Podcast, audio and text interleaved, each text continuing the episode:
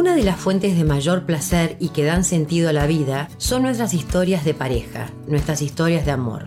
Son vivencias profundas de encuentros y desencuentros. Son historias de anhelos, de deseos cumplidos, pero que muchas veces conllevan conflictos, ciertamente difíciles de superar. Mi nombre es Polly Gallagher, soy psicóloga, especialista en terapia individual y de parejas, con más de 30 años de experiencia clínica. Bienvenidos, pónganse cómodos y disfruten del episodio. Hola, ¿cómo les va? Bienvenidos a este nuevo podcast. El invitado de hoy es Fernando Mateo. Es experto en comunicación no violenta, un tema que ya les mencioné la semana pasada. Además, es psicólogo y yo con él he aprendido muchísimo sobre esta forma de comunicar, que para mí en realidad es una forma de estar en la vida, de estar con uno mismo y de estar con el otro. Y a mí me ha enriquecido la vida enormemente, por eso me encanta, Fernando, que estés acá hoy y nos puedas contar mejor de lo que conté yo, de qué se trata la comunicación no violenta o CNB, como, como la vamos a llamar de ahora en adelante. Bueno, muchas gracias, Poli. Estoy contento, entusiasmado con la invitación. Y resuena un montón con la forma en la que vos presentaste la comunicación no violenta, ¿no? Una forma de estar, de estar para uno mismo y estar para los demás. Me encanta. Me considero que sigo aprendiendo a, la comunicación no violenta y la sigo practicando y tratando de integrarla en la vida mientras la voy compartiendo con otros y facilitando espacios. Así que bueno, contentísimo de estar acá y muy agradecido. Qué bueno, qué bueno. El placer es mío. Mm. ¿Querés empezar a contarnos? Lo podemos compartir.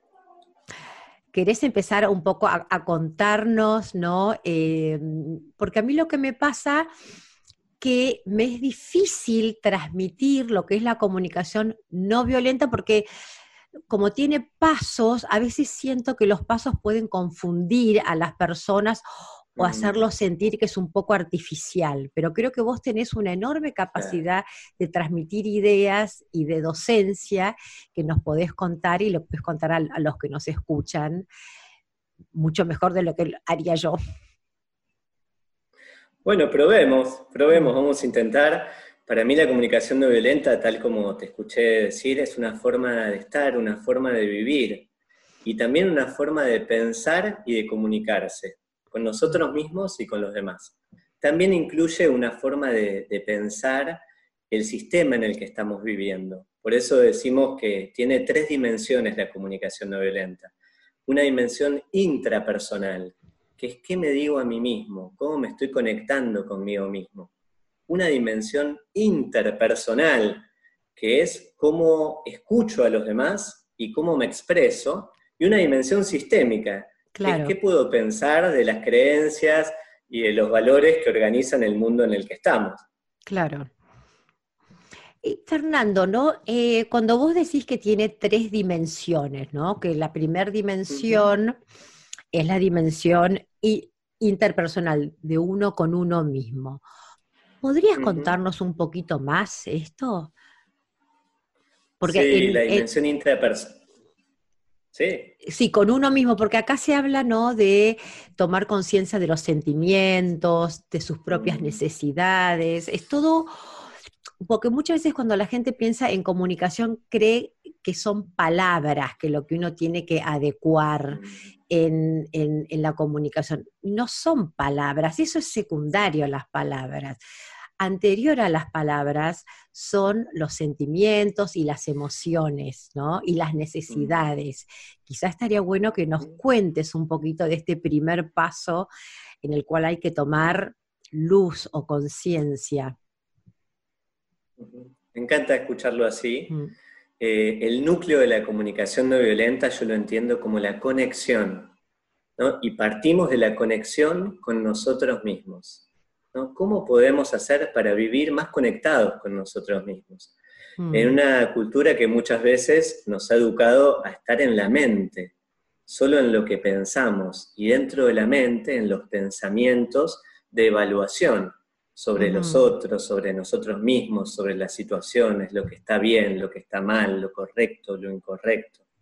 Y a veces en esta educación que hemos recibido, estoy pensando que hemos perdido un poco la conexión con lo que sentimos y con lo que necesitamos. El primer paso de la, el primer paso, en la primera zona que estamos desarrollando. Primera zona, claro, no la, primera zona. La primera zona, esa primera área, es la, el área de conectar con nosotros mismos. Entonces voy a tratar de conectar con cómo me estoy sintiendo en una situación. Seguramente lo que estoy pensando está presente, pero cómo me siento frente a esta situación. Voy a tratar de tener palabras para nombrar eso que siento y en un segundo momento voy a entender que esos sentimientos me están indicando algo. El cuerpo me está diciendo algo. Si esos sentimientos son agradables de sentir, puedo, pensar, interpretar que tengo algunas necesidades que se están cubriendo en esa situación. Y si son sentimientos desagradables de ser sentidos, puedo entender que mi cuerpo me avisa que hay necesidades, valores muy importantes para mí que no están cubiertos en esa situación. Claro. A partir de esa autoconexión, después quiero elegir qué hacer. Claro. Vos recién nombraste la palabra eh, necesidades, ¿no? O necesidad, ¿no? que mm, a veces tiene mala prensa, necesidad, porque mm. pareciera como que uno es una persona eh, demandante, ¿no? La palabra sentimiento sí es como más conocida, aunque no tengamos un buen vocabulario para nuestros sentimientos. Pero también sería bueno que nos cuentes cómo se entiende desde la CNB las necesidades, porque eh, me parece que es un pilar fundamental que arroja una luz sobre la profundidad de lo que es el ser humano y cómo tenemos que entender el ser humano. Me encanta la pregunta, te la agradezco un montón, es la oportunidad de, mm. avanzar y compartir esto mm. que es para mí también el núcleo de la CNB, que son las necesidades humanas, universales, compartidas. El mm. núcleo de humanidad compartido está ahí. Y es cierto que a veces está asociado con carencia, con falta. Para la comunicación no violenta, las necesidades son recursos o energías, impulsos vitales que nos ayudan a sostener y enriquecer la vida. La vida del ser humano en cualquier lugar del planeta. ¿sí? Y las diferenciamos de las estrategias. Las estrategias son las formas en que las diferentes personas y las diferentes culturas eligen para cubrir esas necesidades. Entonces, en las estrategias podemos diferenciarnos. Las estrategias hasta pueden entrar en conflicto en algunas ocasiones. En las necesidades estamos juntos, compartimos esa zona de humanidad. Claro, podrías, yo creo que no, yo voy traduciendo con todo lo que yo he aprendido como psicóloga, ¿no? Eh, yo trabajo mucho con lo que es la terapia focalizada en emociones que está basada en la teoría del apego, ¿no? Eh, la teoría del apego lo que habla es que los seres humanos también tenemos necesidades de conexión, de ser mirados, de ser cuidados, de ser respetados, y que esto va a dar, ¿no? En lo que es el apego seguro, ¿no?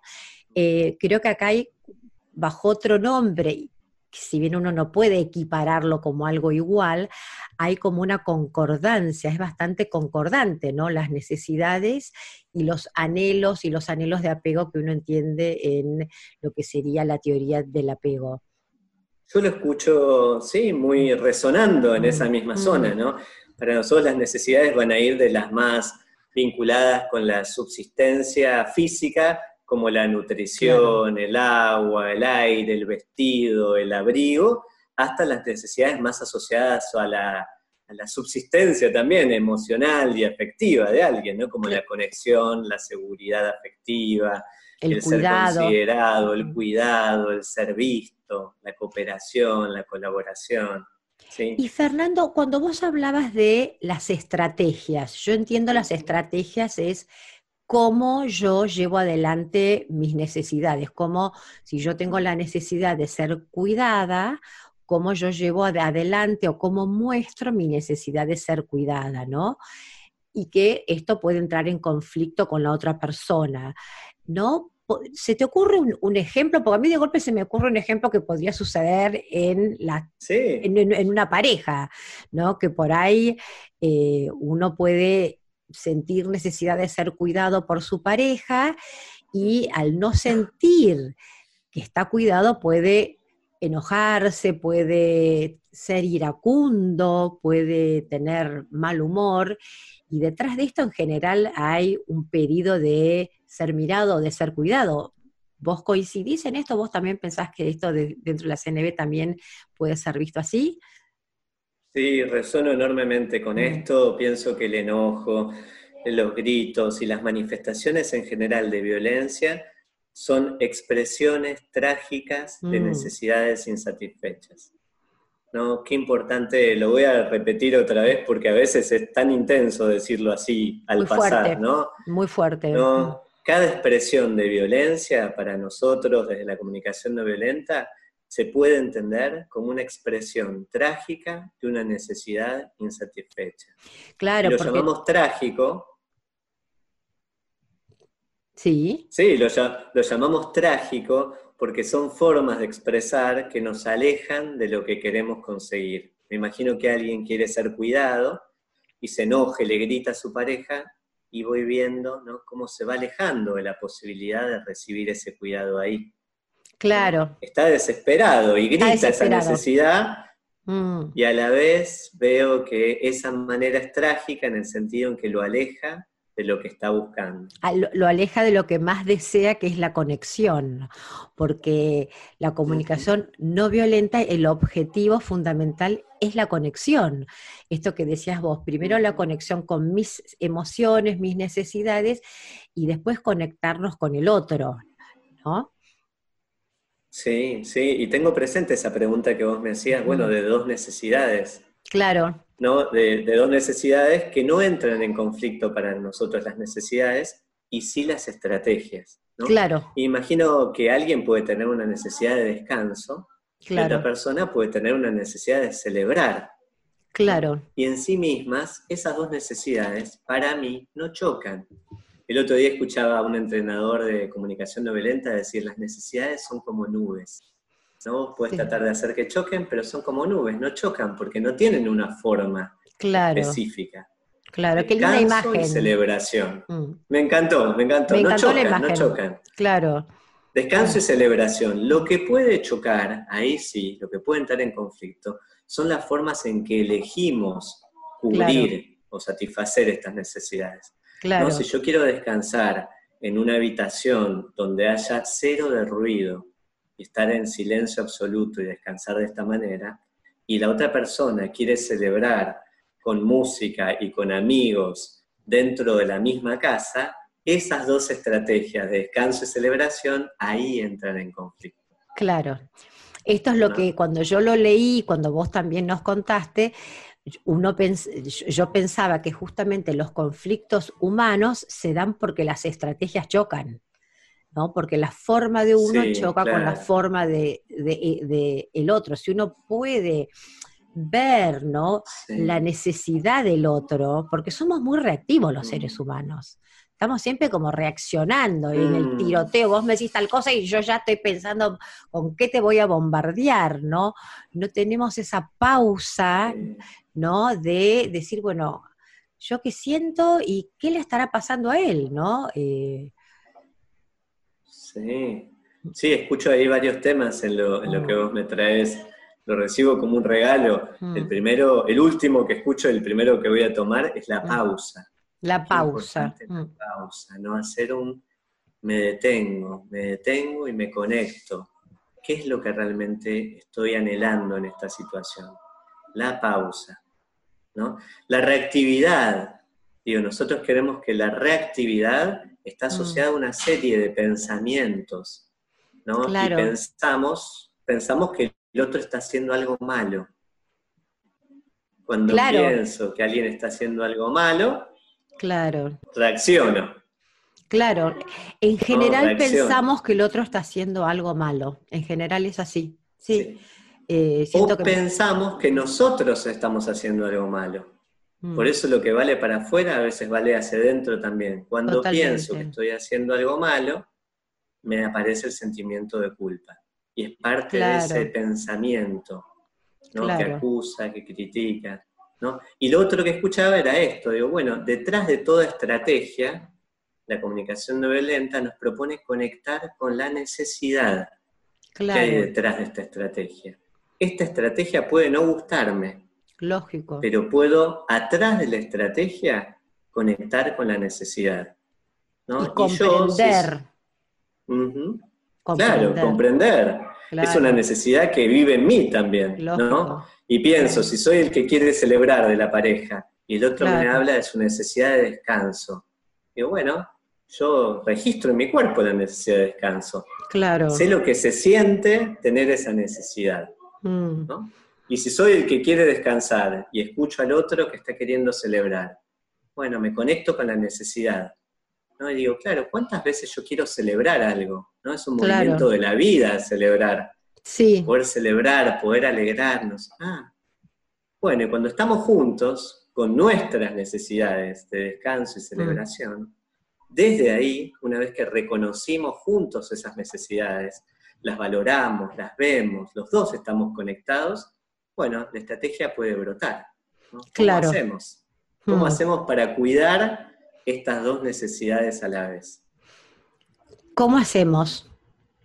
¿Cómo hacemos? Bueno, ahí esa es la zona de las estrategias. ¿Cómo hacemos? ¿Cómo hacemos? ¿Cómo hacemos? ¿Cómo hacemos? Bueno, ¿Cómo hacemos? El primer paso, digo, me parece que es conectar con las necesidades, las mías y las del otro. Hmm. No, hay, un principio de la comunicación no violenta, bueno, yo lo estoy entendiendo como un principio, que dice, las necesidades necesitan más ser reconocidas que satisfechas. Sí, el otro día te escuché que dijiste esto. Sí, No es que no necesiten la satisfacción, pero necesitan más o necesitan primero ser reconocidas. ¿no? Y que el otro pueda ver mi necesidad de descanso, por esto de, reconocer. Por esto de, nuestra humanidad en común, ¿no? De ser, de pertenencia, ¿no? Que por ahí, no sé si es la primera necesidad, pero esto de saber que pertenecemos todos al género humano, ¿no? Que todos estamos transitando esta vida, ¿no? Y queremos ser mirados, ¿no? Eh, sí, mm. claro. Esa necesidad reconocida nos conecta, mm. nos conecta. Y desde esa conexión podemos soltar con más facilidad nuestra estrategia preferida y buscar una estrategia que brote de esa conexión. Claro. Porque tenemos estrategias preferidas. Mi estrategia preferida puede ser celebrar con amigos, con la música en tal decibel, ¿no? y en mi casa. Claro. es mi estrategia preferida? Y la estrategia preferida del otro es dormir en la habitación en silencio, en total oscuridad. Claro. Bueno, a ver, en el encuentro y en la conexión, en la alegría de conectarnos, bueno, podemos soltar la estrategia preferida, puede haber un mini duelo de esa estrategia preferida, y desde la conexión, buscar una estrategia que funcione para todos. Eso es lo que queremos. Acá me encanta lo que vos decís, porque esto me trae, digamos, como recuerdo que muchos terapeutas, cuando hay conflictos entre las personas, digamos, pongámosle la pareja, porque en general estos podcasts están orientados a la pareja, pero no exclusivamente a la pareja, hablan mucho de negociación, como negociar, mm. a ver, negocien eh, qué van a hacer con de la educación del niño, a ver, negocien las mm. tareas del hogar. Y en realidad este es un planteo mucho más profundo, el de reconocimiento de las necesidades, porque acá la palabra negociación ni aparece, ni es tomada en cuenta. La negociación es como algo a mí en el pasado hasta me parecía correcta, pero hoy en día digo, no, o sea, es como, queda en un nivel muy superficial, porque no hay mm. emoción, no hay, porque la necesidad mm. es, una emoción también. ¿no? Claro, expresa, expresa esa emoción, es, visceral. Es visceral. a través de esos sentimientos que están ahí. Claro, me gusta mucho esta pregunta, este comentario que trae Poli, porque, porque claro, cuando yo escucho negociación, yo entiendo como acordemos qué va a perder cada uno. ¿no? Eh, eh, me veo entrando en una zona de perder, perder. Claro. Bueno, vamos a perder los dos. Claro. Y cuando, cuando pienso en conectar con las necesidades, pienso en, otra, en otro nivel. Claro. Lo pienso realmente en vamos a ganar. Claro. ¿Cómo hacemos para ganar los dos? Esto me parece buenísimo. A mí la palabra negociación a vos te remite a que los dos pierden, a mí me remite a dos mm. cerebros que están pensando, mm. pero no hay mm. una conexión afectiva, no hay una conexión emocional. Me suena como dos cerebros analizando, no sé, el, plan económico. y no es eso, esto eh, es, te abre un mundo profundo, un mundo absolutamente em, de valores, de como vos bien dijiste, en donde las dos personas ganan, las dos o las tres o las que, las que estén involucradas, ¿no? Sí, y ahí escucho la dimensión sistémica en lo que vos decís, ¿no? Mm. La dimensión sistémica de tal vez hemos sido formados para un desarrollo muy fuerte de lo intelectual, del pensamiento. Mm. Y tal vez en estos años yo me doy cuenta y celebro que aparecen más mm. iniciativas de formación, de educación emocional en los niños. Pero en nuestra época quizás era menos común que alguien lo, lo ayudaran a identificar sus sentimientos, sus necesidades. Entonces, bueno, hacemos lo mejor que podemos con lo que hemos mm. recibido, ¿no? Y nos quedamos en el nivel del cerebro, de la mente, sin mm. conectarnos con toda la riqueza que tienen los sentimientos y las necesidades y las oportunidades que nos dan. Claro, yo creo que era una época que se tenía mucho miedo a los sentimientos, sobre todo a los mm. mal llamados negativos, porque los mal llamados negativos, el llanto, la tristeza, el dolor, que no mm. son negativos, ¿no? Pero por temor a que la persona se quede ahí paralizada, eterna, se eternice en un dolor, en una tristeza, cuando no es así, en realidad. Eh, los sentimientos aceptados son trascendidos. Eh, Exactamente, me encanta, me encanta eso. Y sí, el otro día escuchaba a alguien que le agradecía a una persona en un taller el regalo de sus lágrimas. Claro, qué lindo. Qué contracultural en ese sentido. el regalo de sus lágrimas, ¿no? La expresión del dolor, de la tristeza. Y yo lo he visto aún en la educación de los niños, ¿no? Cuando un niño se golpea, ¿no? Y llora, muchas veces los papás, que nos angustiamos, nos preocupamos, mm. nos da miedo, decimos, ya está, no te duele, no te duele. Y sí, le duele.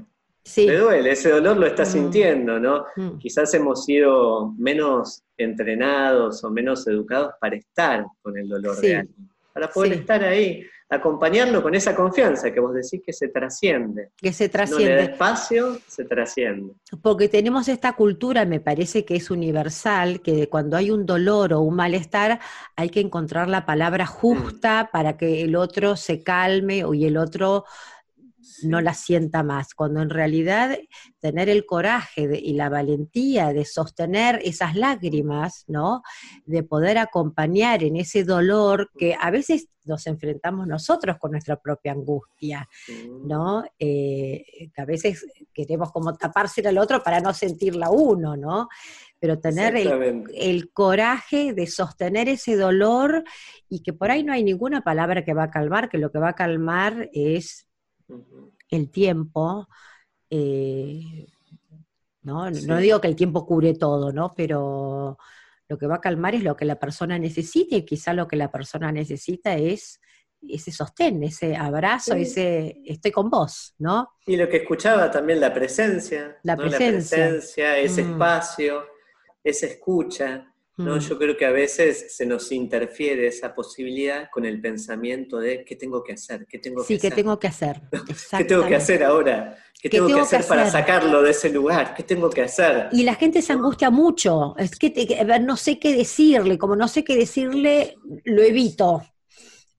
y en realidad no tenés que hacer nada, tenés que estar, ¿no? Claro. No mm. sé qué decirle, para mí es la, es la pregunta que, que surge de eh, tengo que decirle algo. Claro. Mm.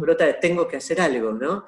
Y mm. quizás si aprendemos a estar, ¿no? Y, la intrapersonal también nos enseña a poder estar con nuestros sentimientos también, ¿no? Es a eso iba, ¿no? Primero estar... Estar con los nuestros. Estar con lo nuestro, ¿no? Mm. Sí, poder decir, bueno, me siento, claro, veo esto y sí, me angustia un poco esto. Y poder estar. Con esa mm. angustia sin tratar también de resolver rápido la nuestra, ¿no? Sí, a mí me ha pasado, ¿no? Que ahora, eh, haciendo ya hace unos años atrás, estudiante de la terapia focalizada en emociones, no importa, no voy a entrar en eso ahora porque no es el objetivo, pero la primera enseñanza era esto de estar con las emociones que el paciente te trae, ¿no? Y primero es uno el que tiene que estar, eh, atravesarlo, tolerarlo y no asustarse, no tener miedo, ¿no? Que la persona se quede estancada, no tener miedo que uno tampoco se va a quedar estancado ahí. Me refiero estancado como cronificado, ¿no? Y para mí fue un aprendizaje muy fuerte esto. Sí. Viniendo por ahí.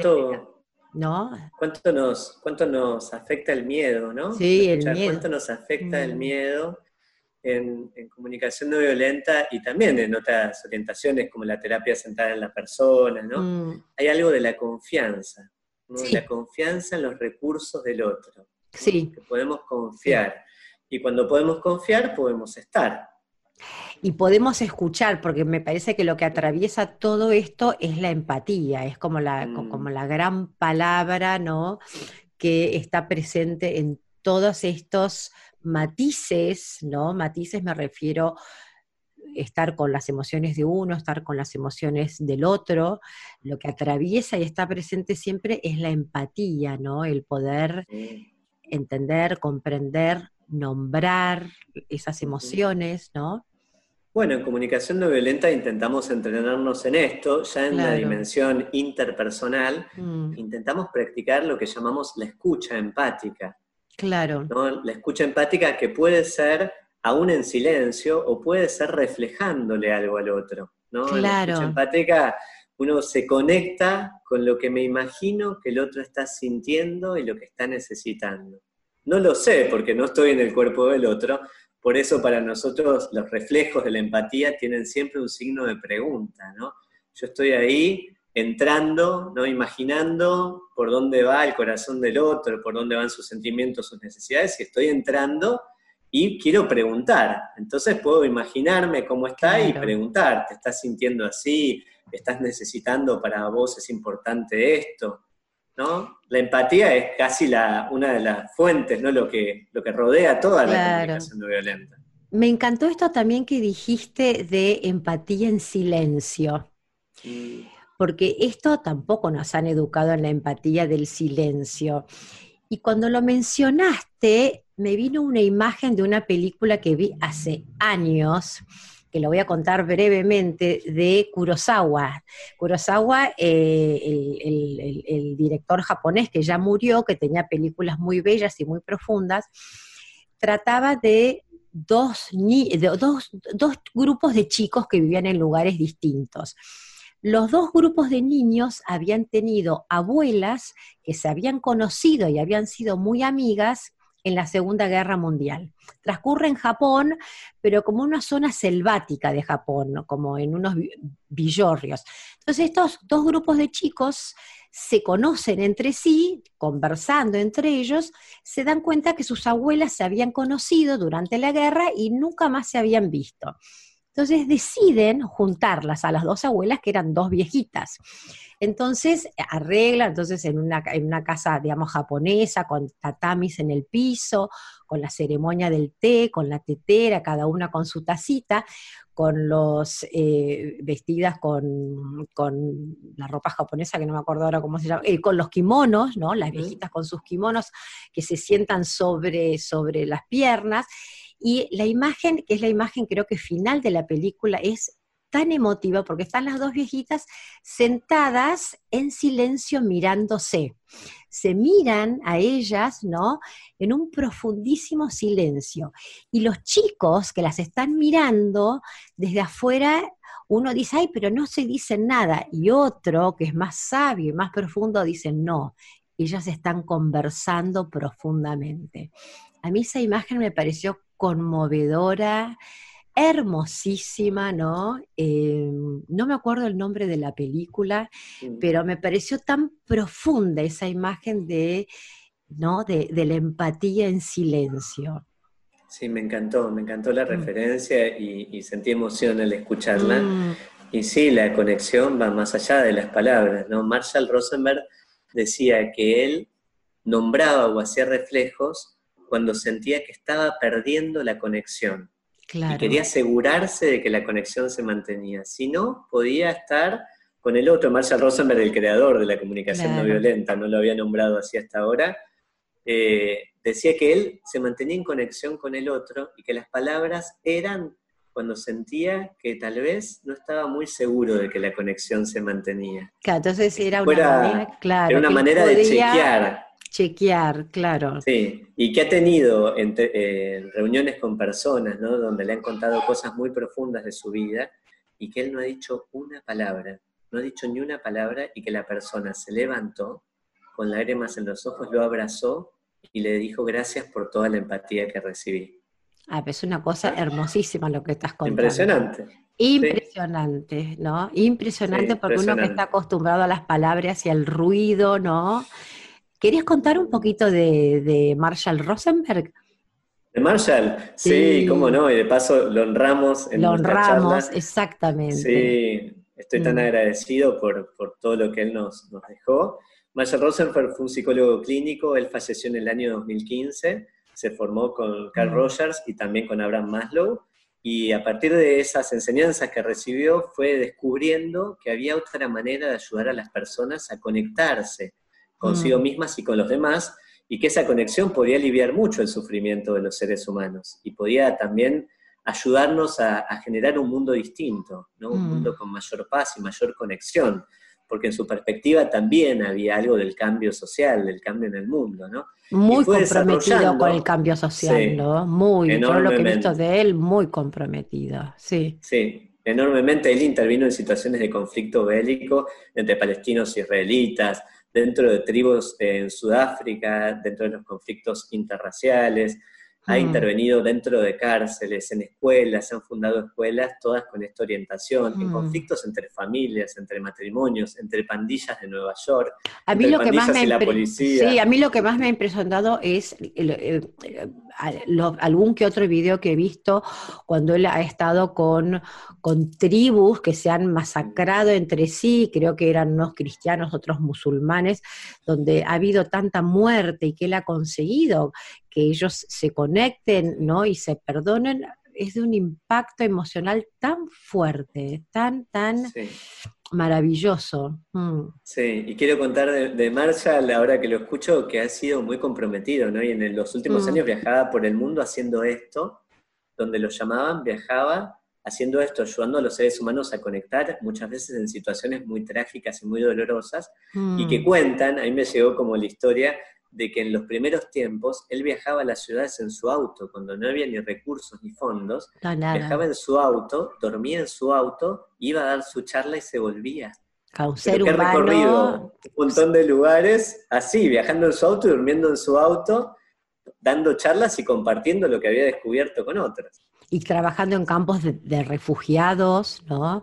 Donde un video que yo vi, e, él, dijo, él cuenta que cuando él entra le gritan asesino porque habían, habían tirado unas bombas, ¿no? De, creo que de humo, de estruendo, que decía Estados Unidos. Entonces él decía que, claro, esta persona, ¿cómo no me va a gritar asesino, ¿no? Si esta bomba mató gente, ¿no?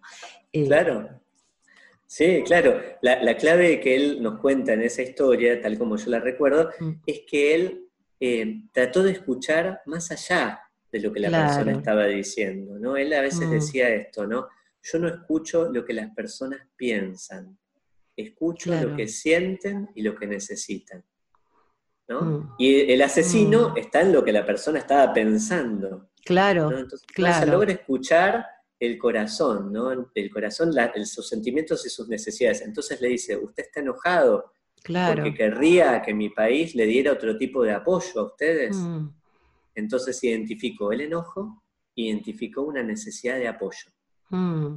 Y el hombre dijo, sí, claro, por supuesto. Mm. Y a partir de ahí se dio una charla, Marshall termina contando que celebró la cena de Ramadán esa noche en la casa de esa persona.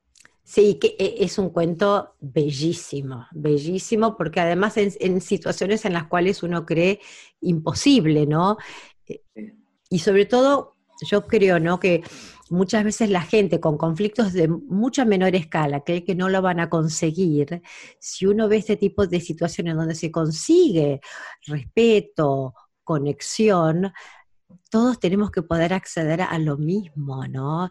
En nuestros pequeños universos, ¿no? En nuestro, en nuestro hogar, con nuestros seres queridos, ¿no? Este, y me resulta muy esperanzador. Cuando lo escucho así, también como lo decís vos, claro, me resulta muy esperanzador. Mm. Si pienso que otras personas personas que había otras personas que habían asesinado a sus familiares en la sala, mm, logran conectarse con las necesidades. Claro, cuando yo tengo un conflicto con alguien cercano, tengo mucha esperanza de que si logro hacer este proceso de conexión mm. con los sentimientos y las necesidades, nos vamos a encontrar. Sí. Vamos a estar juntos, ¿no? Marshall decía con las parejas, esto no sé si te lo conté alguna vez, decía con las parejas que a veces llevan 20 años en un conflicto, mm. decía esto, el conflicto se va a resolver 15 minutos después de que ambos escuchen las necesidades del otro. Totalmente. Y las parejas decían, ¿cómo 15 minutos? ¿Cómo en 15 minutos? Si lleva 20 años esto. Y Marcia le decía, no, no en 15 minutos. 15 minutos después de que cada uno escuche las necesidades del otro. ¿no? Ese proceso puede llevar más tiempo. Una vez que están escuchadas y reconocidas las necesidades, mm. después queda la estrategia. Claro. Eso brota, brota solo de la conexión. Claro, brota solo de la conexión, ¿no? Este, claro. Claro, de poder escuchar otra cosa debajo de las palabras, ¿no? Que tiene que ver con las necesidades. ¿no? claro. Y con la Escuchar las necesidades y los sentimientos además nos mm. disuelve las imágenes de enemigo.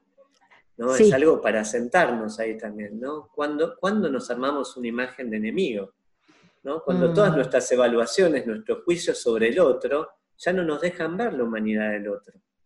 ¿no? Claro. Tenemos etiquetas, evaluaciones, juicios, lo que pensamos de lo que hace mal. Claro. Entonces ya quedamos enfrentados. Claro, claro, a partir de este juicio, todo lo que yo le diga al otro va a venir teñido de esta visión, ¿no? De que el otro por ahí es mala persona, o es mentiroso, o es negativo, o qué sé yo, o me quiere hacer daño, ¿no? Eh, claro. Cuando me conecto con sentimientos y necesidades mío y del otro, bueno, ya estamos mm. juntos otra vez. Estamos juntos. Y lo que quiero decir acá, para alguien que lo escuche, que recién quizás empiece a escuchar, mm. es que conectar con las necesidades y los sentimientos del otro, o tener empatía, no quiere decir que a mí me guste la estrategia que la persona estaba eligiendo. Claro, esto es importantísimo, claro. es muy importante. Muy importante. No me gusta y en algunos casos estoy dispuesto a hacer algo para que esa estrategia se detenga. Claro, perfecto. Esto es importantísimo. Muy importante para mí también. Hay una compañera que... Porque si no hay como una cosa que sí, somos todos buenos, nos vamos a requerer.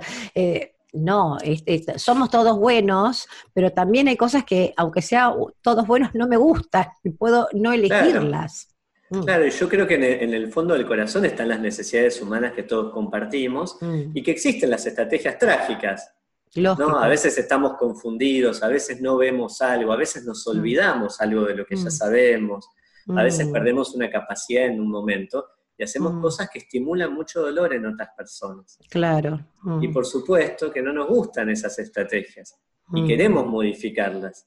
Pensamos que la empatía, tratar de comprender la necesidad, abre la posibilidad de buscar otra estrategia para cubrir esa necesidad con menos costos. Claro, a otra forma de dirigirme al otro, ¿no? Eh, claro. claro. Mm. Sí. Mm. Detrás de lo que nosotros pensamos que detrás de lo que hacemos, decimos y pensamos siempre hay una necesidad. ¿no? Mm. Y a veces, bueno, queremos encontrar otra forma de cubrir esa necesidad. Claro. Queremos abrir la posibilidad de que el otro encuentre otra manera también de cubrir esa necesidad. Y algo ¿no? que todavía no, no hablaste, pero que estaría bueno ¿no? hablar, es de las peticiones, ¿no? Eh, ahora hablamos ¿no? de recién, ¿no? De la importancia de, la autoempatía, de estar conectado con los sentimientos y necesidades propios y ajenos, pero otro, otro, otro aspecto importantísimo y riquísimo es el de las peticiones. Sí, me encanta eso. Eso nosotros lo, incluimos dentro de esta zona interpersonal, en lo que llamamos expresión honesta. ¿no? Y me mm. gustó como lo dijiste. Bueno, exploramos primero cómo estar conectados con mm. nosotros. Mm. Exploramos cómo escuchar a los demás y ahora también queremos explorar cómo expresarnos. A veces nosotros queremos pedir algo, como bien decías vos, queremos un cambio. Claro. Y queremos decir lo que sentimos y pensamos. Claro. Queremos expresarnos también. Parte de la relación es expresar nuestra autenticidad. Y lo queremos hacer sin juzgar. En comunicación no violenta lo queremos hacer sin juzgar, porque además entendemos que los juicios hacen menos posible que el otro nos escuche.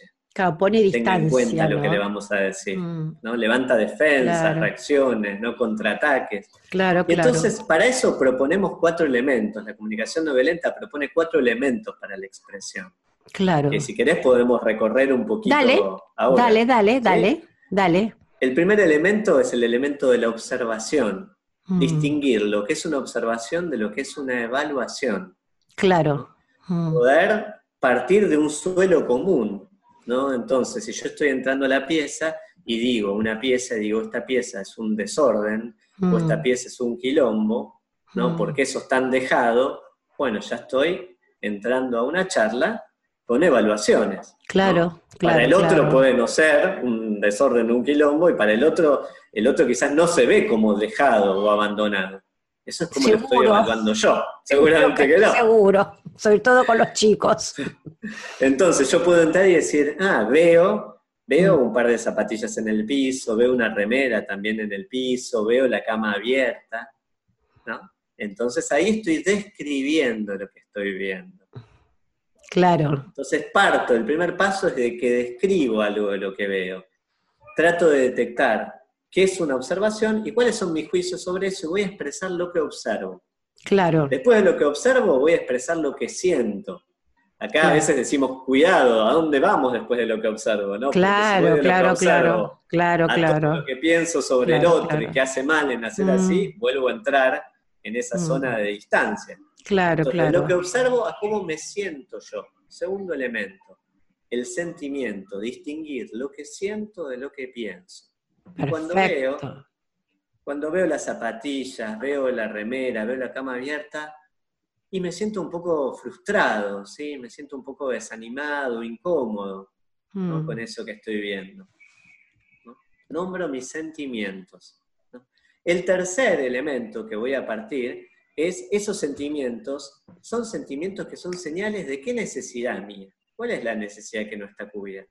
Claro. Entonces, bueno, me siento frustrado, incómodo y un poco tenso, disgustado con eso, porque para mí es importante el orden, la colaboración, ¿no? el honrar los acuerdos que teníamos. Entonces ahí nombro necesidades, el poder confiar, el poder confiar en los acuerdos que tenemos. Claro. La confianza, el orden, en algunos casos se puede nombrar así, pero sobre todo la confianza, la colaboración, la consideración, Nombro mi necesidad. Y por último, le hago un pedido al otro, un pedido concreto, en lenguaje positivo. ¿no? Entonces le puedo decir, ¿estás dispuesto a levantar ahora la, ropa, ponerla en el placar y tender la cama? Claro. ¿no? ¿Estás dispuesto a hacerlo ahora? ¿Estás dispuesto a antes del mediodía tender la cama? ¿No? Mm. Abro ahí un pedido concreto. Y la clave para la comunicación no violenta de los pedidos es que me mantengo abierto a recibir un no. esto es, esto es, a ver, no sé qué palabra ponerle, es dificilísimo, ¿no? Porque muchas veces no nos damos cuenta, pero queremos imponernos suavemente, que es una forma de manipular el otro, ¿no? Sí, tal cual, es, muy importante recordar mm. eso, ¿no? Porque la comunicación no violenta no intenta que el otro haga lo que yo quiero. Claro. Lo que intenta es crear una calidad de conexión mm. entre los dos para atender lo de los dos. Claro. Las necesidades de los dos. No que el otro haga lo que yo quiero. Marcel decía, si quiero que el otro haga lo que yo quiero, si quieren eso, estudien adiestramiento para perros. Me acuerdo, lo leí, sí, sí, sí, sí, claro, sí, uno no está adiestrando perros. No está adiestrando perros, se está conectando con otro ser humano. Y me parece que la clave mm. para poder escuchar un no es que cuando alguien nos dice no, le está diciendo que sí a otra necesidad. Claro, qué importante esto, ¿no? Sí, re importante. Es como si nos dijera, mm. me preocupa hacer esto, porque si yo hago esto, tengo miedo de que una de mis necesidades quede por fuera. Claro. Es una invitación a poner en la mesa algo más. Cuando yo recibo un no, puedo darme cuenta que el otro me está diciendo, yo quiero poner en esta mesa algo más, una necesidad mía, quiero que esta necesidad Mm. sea vista. ¿no? La, la quiero poner ahí y después volvamos a pensar juntos el pedido. ¿No? Pero hay algo que estoy diciendo que no porque le digo que sí, algo muy importante, ¿no? que no quiero que quede por fuera. Claro. En el caso que vos entres a la habitación desordenada y que la otra persona, que habitualmente va a ser un adolescente, digo, ¿no? Imaginemos, ¿no? Eh, su necesidad puede ser descansar más, tener sus propios tiempos y horarios, ¿no? Eh, Claro, la autonomía, la, la, libertad, la autonomía, la autonomía tan Sí, importante. yo ahí recuerdo dos. Mm, Re- Recuerdo dos cosas. Una vez con mi hijo, que no es un adolescente, ahora tiene nueve, en ese momento tenía seis o siete. Mi hijo me dijo, justamente le estaba pidiendo que ordenara Mm. su pieza, y me dijo, papá, ¿vos querés que yo la ordene aunque yo no quiera hacerlo? ¿Y qué hiciste? Me pareció increíble la pregunta, Increíble. ¿eh? Y Increíble porque me, me preguntaba justamente esto. ¿Esto es un pedido Claro. o es una exigencia? ¿No? Claro. Entonces Él ya venía entrenado un poquito por- hacerlo. claro, ella venía un poquito entrenado. ¿Sabes qué? A Y- mí me asombra, a mí me asombra que no lo entreno, le brota solo. Es algo Porque que vos lo creo, vivís, todos Fer, tenemos. me parece que vos lo vivís a, a la, a la- vos Sí. vivís la comunicación no es una forma y- de estar, ¿no? Intento un montón. A veces me sale más cerca de como me gustaría, a veces menos, pero intento, sí. Claro. Y le pregunté entonces, le pregunté, bueno, ¿por qué no quisieras? Entonces me, di- entonces me dijo, porque estoy cansado. Entonces le dije, claro, ah, para vos es importante descansar entonces. Claro. y es importante descansar. Bueno, ¿y cómo hacemos, cómo podemos hacer para que vos tengas tu Claro. descanso y yo tener la ayuda también y la colaboración con el orden de la pieza? Claro. ¿Cómo podemos hacer? Ahí ya estamos juntos. Las Claro, dos necesidades claro, nombradas, estamos claro. juntos. Bueno, me dice, bueno, puede ser descanso 10 minutos y después voy. Bueno, ¿no? buscamos una forma que atendía las dos necesidades. Mm. Una estrategia que consideraba a los dos. Claro, muy armónico. Muy armónico y muy, muy constructivo para la relación, porque acá no estás peleándote, ¿no? Eh, yo recuerdo, así como vos recordás este episodio con tu hijo, yo tengo tres hijas mujeres Ah, y eh, ya grandes, pero la menor, son, no porque sean mis hijas, son amorosas, son divinas, pero la menor pasó una adolescencia turbulenta adentro de mi casa. No era que su turbulencia era salía de la casa, no era afuera, era dentro de casa. Ella se portaba mal acá adentro. No importa, no voy a entrar en detalles. Si ella me escucha, me va a decir, mamá, ¿qué estás contando? Pero yo no podía entender lo que a ella le pasaba, o sea, no, no. eh, entonces yo, y ella era muy callada, era muy introvertida. Entonces yo iba retándola pensando, ¿no? Yo me iba descontrolando. Entonces, en ese descontrol emocional y, digamos, eh, sin pausa, yo iba diciendo cosas muy feas, ¿no? De, de- lo que veía, sin ningún tipo de efecto, ¿no? Eh, y tensando mucho la relación entre ustedes, eh, entre nosotras dos. Cuando yo pude, ¿no? Hacer una pausa, poder entender que ese camino era inconducente y pude, digamos, cambiar esto de decir, bueno, ¿qué es lo que a mí me pasa con este desorden, llamémoslo, dentro del hogar, ¿no? Eh, pudimos avanzar muchísimo. No quiere decir que hayamos avanzado por ahí lo que yo quería, ¿no? Que quizá era más orden, ¿no? Pero pudimos avanzar en armonía y en vinculación. Y la Sí. realidad que hoy en día ellas, bueno, mis tres hijas están casadas, yo puedo decir con mucho orgullo que con las tres me llevo muy, muy bien, tenemos muy buena relación. Y con ella, que es la menor, también, o sea, eh, nos llevamos muy, muy bien. Eso es una relación muy querida y muy valiosa, ¿no? Eh, Sí, son me amorosas. encanta. Mm. Me encanta Pero- cuando lo escucho porque lo que está en juego en un pedido, en la posibilidad de aceptar Mm. un no, es esto, ¿no? Es como la pregunta. eh, cuánto te interesa la relación o si lo que me estás pidiendo para vos es más importante que la relación que tenés. Claro, claro. Está en juego eso, ¿no? ¿Cuánto, ¿Cuánto te importa esto? ¿Te importa más que nuestra relación o nuestra relación es más importante? Esto que decís vos es importantísimo, ¿no? Esto, cómo este, eh, eh, esto, esta forma de estar cuida las relaciones. Y uno no se queda en no digo detalles que no son importantes, porque muchas veces eh, ciertas cosas son importantes, pero hay algo más importante que es la vinculación, que es, que es ¿no? el estar conectado. la relación, sí. Mm, porque a partir de esto nos vamos a poder entender. Mm. Ajá. Y mm. pensaba cuando te escuchaba, ¿no? Y las cosas que a veces decimos los papás, a mí me gusta mucho también eh, como mirar con conexión y con compasión a los mm. papás y a las mamás, yo soy uno de ellos, mm. porque a veces, eh, bueno, es todo un, desafío, ¿no? Estar ahí con las propias necesidades, las necesidades de los niños, ¿no? Y mm. la educación que hemos recibido, ¿no? Muchas veces, bueno, acudimos a la educación que nosotros mismos hemos recibido y no hemos aprendido a conectar, ¿no? Y entonces, bueno, y a veces necesitamos también tanta empatía, ¿no? Para nuestro lugar de los papás, las mamás que trabajan, están en la casa, bueno, ahora en este momento también en particular, ¿no? Totalmente. En la casa. Bueno, necesitamos tanta conexión. Mucha demanda, ¿no? Mm. Y necesitamos también mucha empatía. Por eso mi mm. recomendación para la comunicación no violenta, ¿no? Y la que intento mm. seguir es tener un grupo de apoyo. Sí, qué bueno esto. Contanos de tu grupo de apoyo. porque yo también acá después les voy a decir a la gente que nos escucha que voy a dejar en el podcast y voy a dejar tu dirección, así cualquiera se puede comunicar con vos, pero que vos también nos cuente, eh, que, vos nos cuentes eh, cómo vos sos un transmisor de la comunicación no violenta, porque seguramente va a haber gente interesada en contactarte. Bueno, nosotros tenemos como dos formatos, ¿no? Una, una son los talleres que brindamos. Mm. En este momento estamos brindando algo que con un amigo que se llama Cofinars, que son como mm. webinars, pero con un cafecito, unos espacios de formación donde tomamos un cafecito juntos y charlamos, ¿no? Eh, por Zoom y, compartimos un poco de estos principios con un poco más de detenimiento y paso a paso. Mm.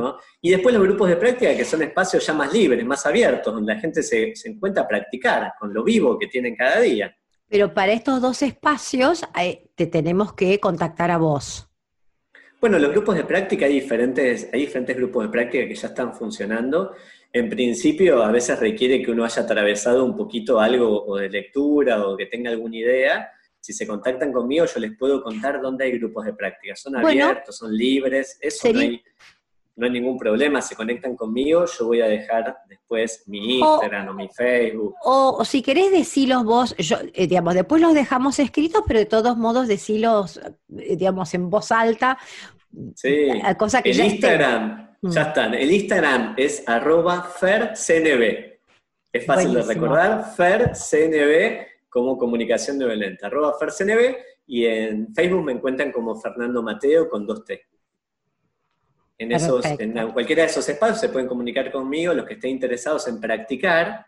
En general practicamos después que atravesamos algo de esto, tenemos algún taller y tenemos algo de esto, después lo practicamos cómo integrarlo en la vida cotidianamente. ¿no? Excelente. Y, nosotros brindamos estos cafecitos que ahora les, estamos llamando Cofinars, también en cualquiera de mis páginas se pueden conectar, ahora estamos por hacer uno en julio, también se pueden conectar y averiguar eh, sobre eso si quieren participar. Excelente, buenísimo. Yo igual lo voy a dejar acá. Si querés, Fer, vamos cerrando nuestra, nuestra entrevista o nuestro encuentro, eh, que me encantó, me pareció lindísimo, súper esclarecedor. Te quiero nuevamente agradecer y ojalá que podamos hacer otro y otros más, ¿no? Eh, sobre temas específicos y yo después, bueno, eh, pongo estos datos y, bueno, muchísimas gracias, Fer.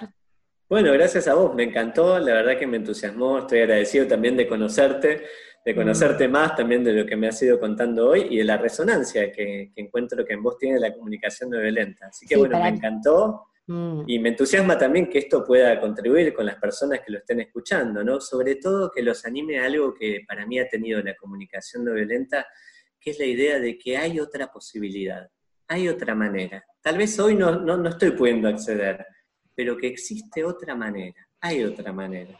Sí, esto que vos decís, Fer, me parece tan importante, ¿no? Porque cuando uno está em, tenso, peleándose, desencontrándose, eh, es muy frustrante y es muy doloroso. Y además uno se va, eh, a veces en la pareja uno se va quedando muy solo, ¿no? Y esto que vos dijiste, hay otra manera, me parece que es tan importante y tan valioso para que apuntemos a mejor, a más y mejor. Mm. Sí, bueno, resuena enormemente. Yo la encontré de esa otra manera en la comunicación mm. no violenta y a los que quieran explorar esa forma, bueno, les doy la bienvenida, seremos compañeros de viaje. Bueno, Fer, acá te digo hasta luego, apago la grabación, pero seguimos charlando vos y yo. Seguimos charlando un ratito más. sí, un gusto enorme. Gracias por escuchar. El primer paso siempre es el más difícil, pero un viaje de mil millas empieza con dar el primer paso, con la audacia y la tenacidad de mejorar tu relación. Ayúdanos a ayudar más relaciones. Si te gusta el podcast, te pido que por favor nos califiques y dejes algún comentario. Si querés saber más de mí, mi website es poligalager.com.ar también puedes encontrarme en Facebook e Instagram como Poli Gallagher.